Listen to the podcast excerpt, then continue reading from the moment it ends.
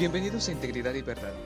Esta semana meditaremos en lo que Dios está haciendo en medio del coronavirus. El tema del día de hoy se titula que lo que Dios está haciendo en medio del coronavirus es que Él nos está moviendo como iglesia para alcanzar a las naciones.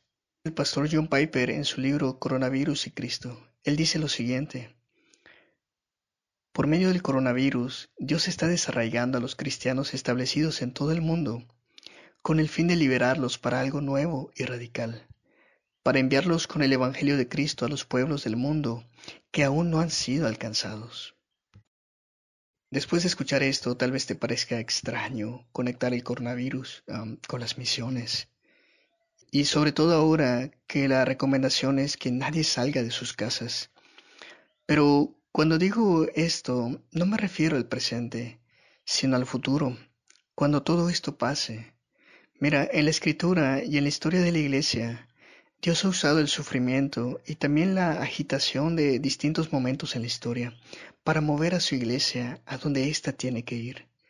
Y podemos considerar que Dios hará lo mismo, no en el corto plazo, pero sí a mediano plazo y a largo plazo después de que el coronavirus eh, pase.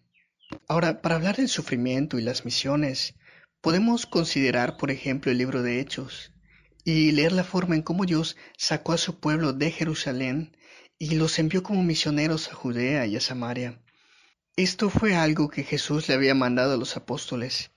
En Hechos 1.8 él dice que ellos deberían de ir a Jerusalén, a Judea, a Samaria y hasta lo último de la tierra.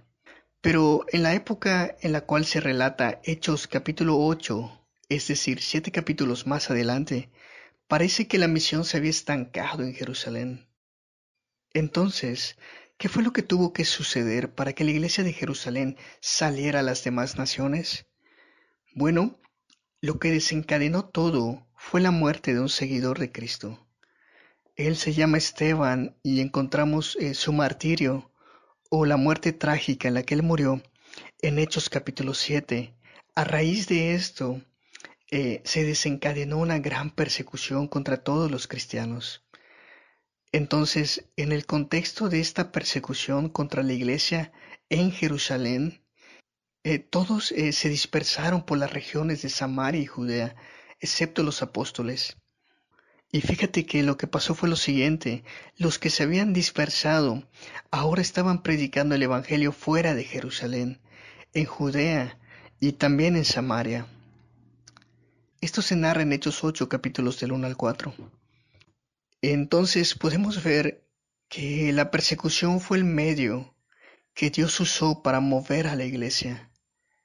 Y finalmente Judea y Samaria estaban escuchando el Evangelio. Yo sé que no es común pensar que las tragedias promuevan las misiones, pero recuerda, los caminos de Dios no son nuestros caminos y su misión se cumplirá con toda seguridad.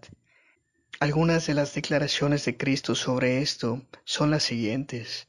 Mateo 16, 18 dice, Edificaré mi iglesia, y las puertas del reino de la muerte no prevalecerán contra ella. Y Mateo 24, 14 también dice, Y este Evangelio del reino se predicará en todo el mundo como testimonio a todas las naciones. Si leemos esto, podemos notar que Jesús no dice que tal vez el Evangelio se predique, sino que dice que el Evangelio se predicará. Así que tal vez pensemos que esta crisis del coronavirus es un estorbo para las misiones mundiales, pero no es así. Y te daré un nuevo ejemplo eh, que a continuación también puede ser un testimonio para nosotros. El 9 de enero de 1985, un pastor llamado Risto Kulichev, que dirigía una congregación en Bulgaria, fue arrestado y lo llevaron a la cárcel. Si te preguntas cuál fue su crimen, bueno, este fue el predicar en una iglesia, a pesar de que el Estado había designado a otro hombre como pastor. Y este hombre que el Estado designó eh, no había sido elegido por la congregación y fue sentenciado por ello a ocho meses de prisión. Y durante ese tiempo él mostró a Cristo de todas las formas en las que pudo hacerlo estando en la cárcel.